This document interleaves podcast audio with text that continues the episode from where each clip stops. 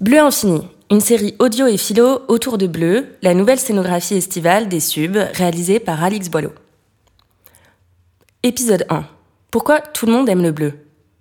Cet été 2023, du 3 mai au 7 octobre, les Subs passent commande à Alix Boileau, artiste plasticienne diplômée de l'École nationale supérieure des arts décoratifs de Paris, pour investir les espaces extérieurs du site.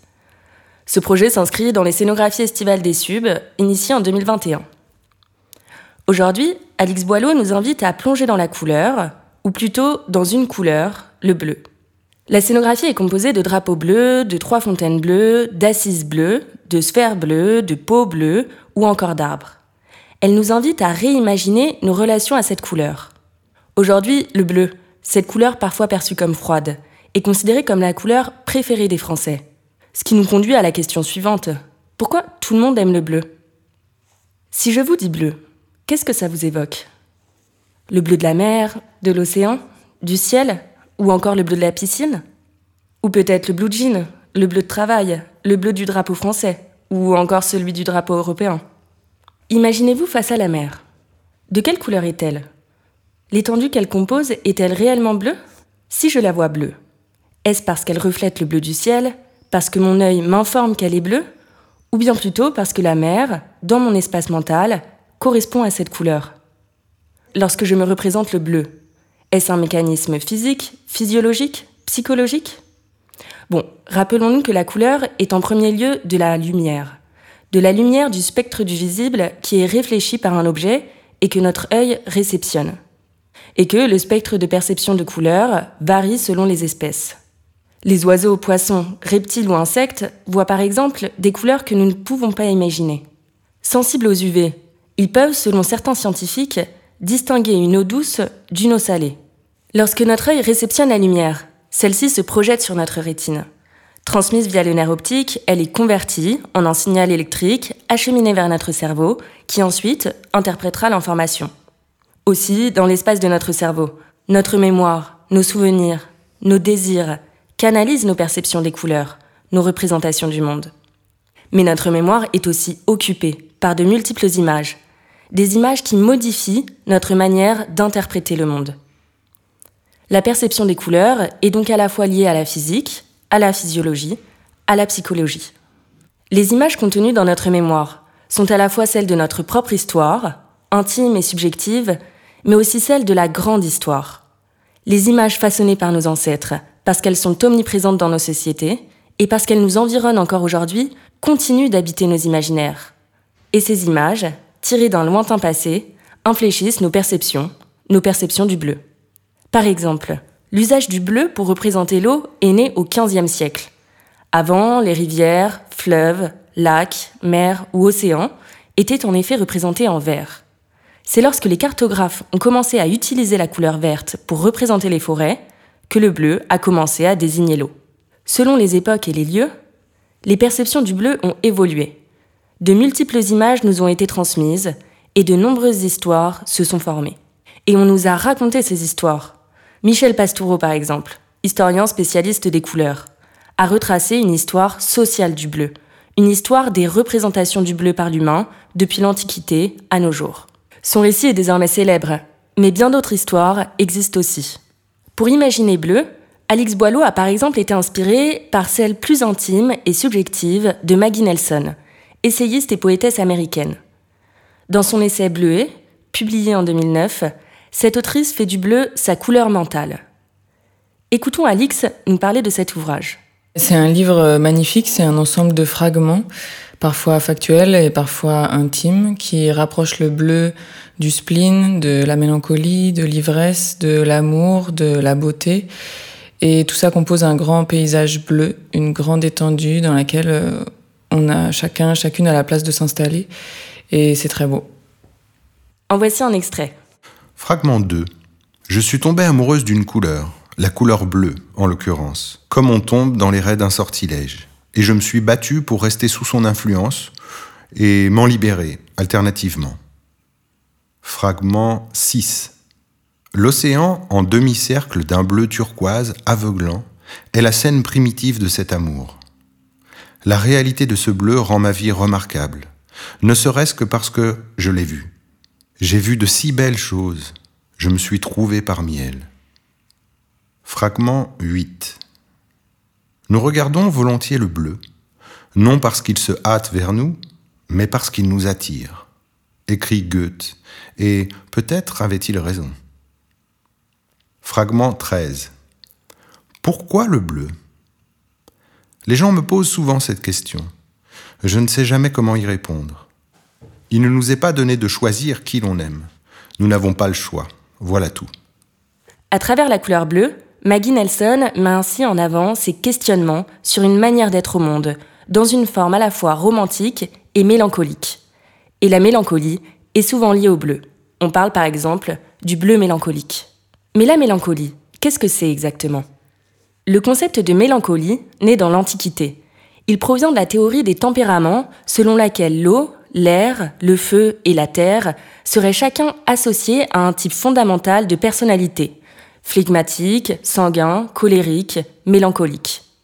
Les personnes de type mélancolique auraient une prédisposition à la tristesse, à des pensées qui ne cessent de circuler dans leur esprit, venant l'alourdir.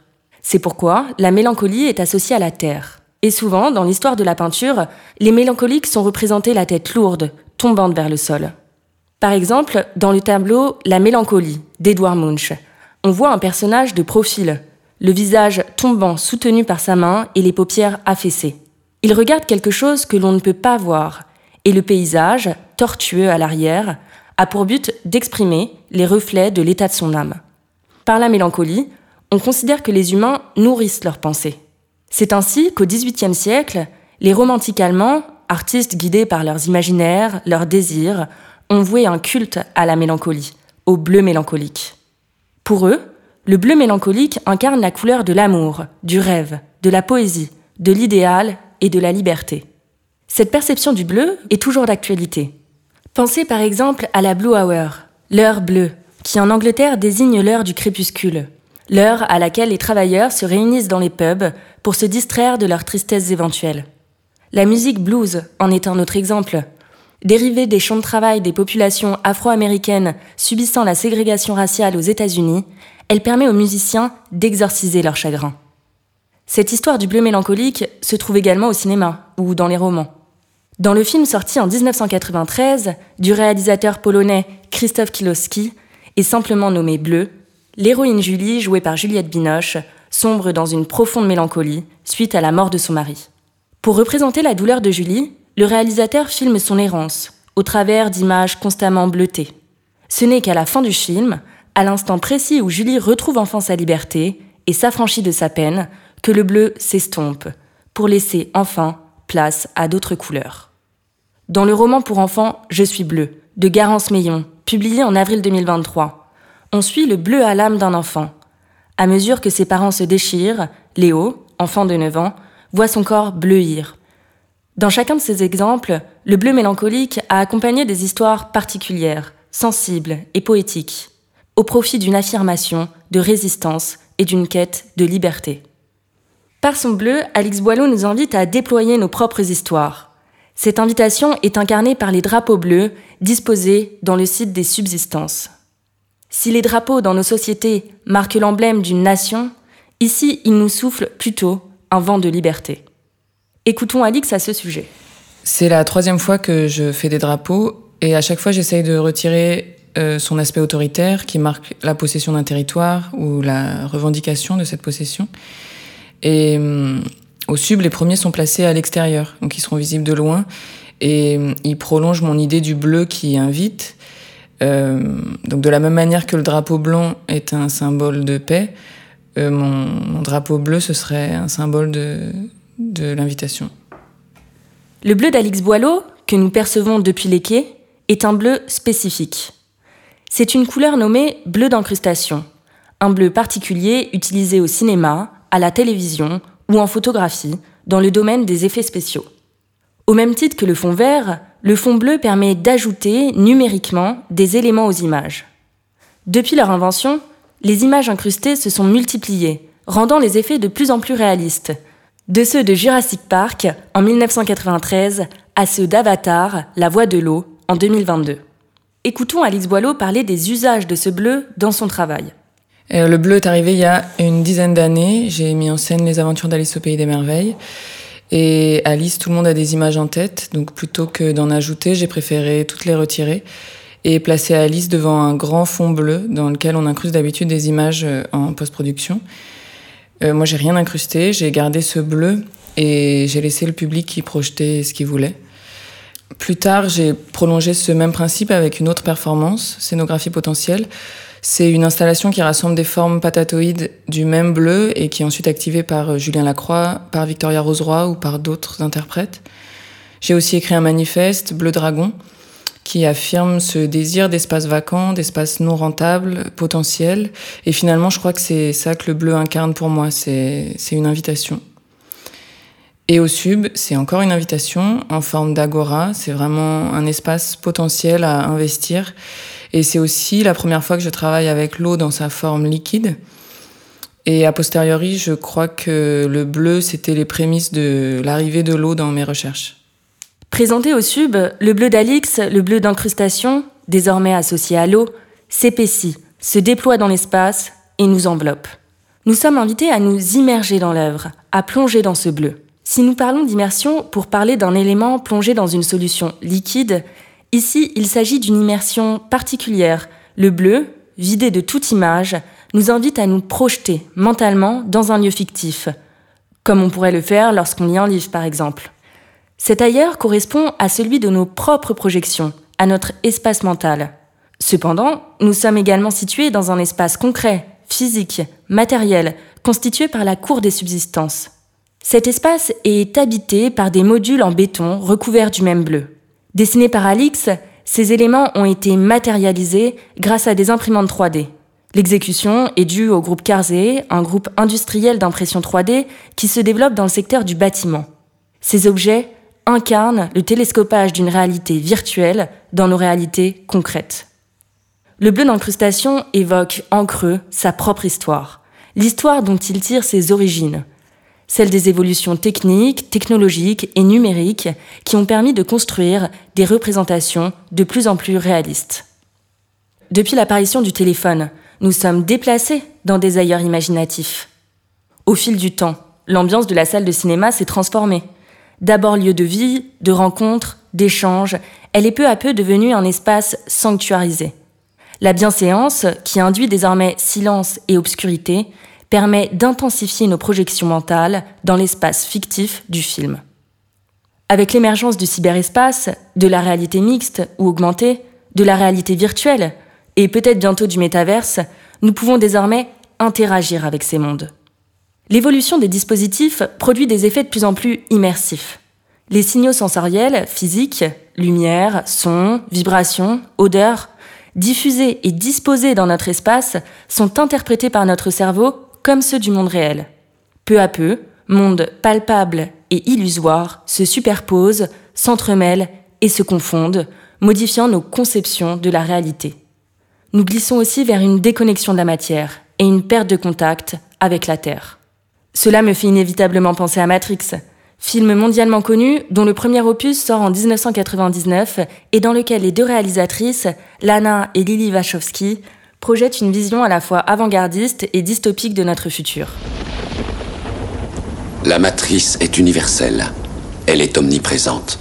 Elle est avec nous ici, en ce moment même.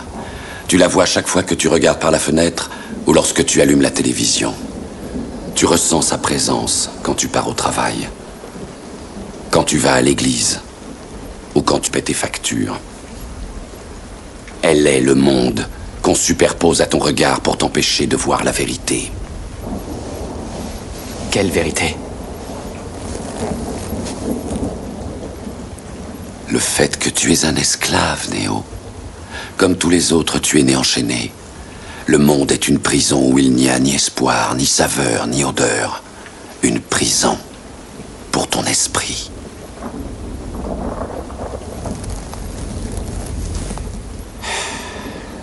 Et il faut que tu saches que malheureusement, si tu veux découvrir ce qu'est la matrice, tu devras l'explorer toi-même.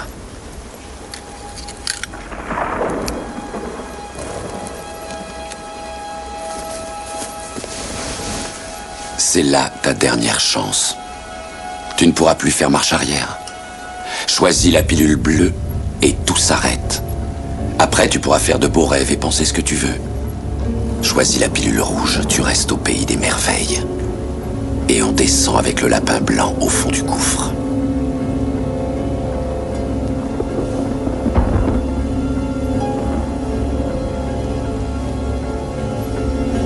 N'oublie pas, je ne t'offre que la vérité, rien de plus. Si Neo, Morpheus ou Trinity sont liés à des machines afin de pouvoir s'immerger entièrement dans la matrice, dans l'œuvre d'Alix, monde réel et illusoire coexistent.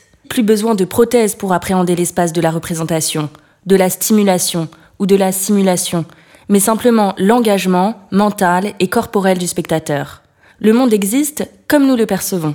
Nous sommes à la fois confrontés à la réalité concrète du site, à la réalité fictive de l'œuvre, à la réalité imaginaire de notre espace mental et à la réalité physique de notre propre corps. Retraçons ce voyage dans le bleu que nous avons entrepris ensemble. Le bleu, c'est l'eau. Alix nous révèle les visions qui ont été projetées sur le bleu et qui façonnent encore aujourd'hui nos regards. Si, au cours de l'histoire patriarcale des sociétés, les visions dominantes ont majoritairement été celles des hommes, L'idée est de se retourner vers des histoires du bleu plus intimes et subjectives, des histoires mélancoliques et romantiques, notamment écrites par des femmes. Le bleu, c'est aussi l'espace de nos projections, de notre mémoire, un espace occupé par la profusion d'images que nous avons enregistrées. Et c'est dans un désir de liberté qu'Alix les fait disparaître, révélant la manière dont celles-ci agissent sur nos imaginaires. Le bleu d'incrustation utilisé par Alix évoque la virtualité, et amène à réfléchir aux effets de nos évolutions technologiques puis numériques, aux réalités qu'elles nous amènent. L'enjeu de Bleu serait de faire coexister réalité concrète et illusoire, de les entremêler pour ne perdre le contact ni avec l'imaginaire ni avec la matière. C'est l'histoire du bleu qu'Alix nous propose, et c'est aussi ma lecture de son œuvre, mais à chaque humain son histoire, et dans la programmation des subsistances, de multiples scénarios résonnent. Le bleu se trouve décliné au travers d'une riche programmation de spectacles vivants, comme en témoignent les fêtes artistiques Bleu Amour et Bleu les Adieux. Bleu Une terrasse aquatique, des flots de rendez-vous artistiques du 3 mai au 8 octobre 2023 au Sub à Lyon. Ce podcast est produit par les Sub, lieu vivant d'expérience artistique, écrit par Elsa Davio, raconté par Elsa Davio, Alix Boileau et mis en onde par Bertrand Fort.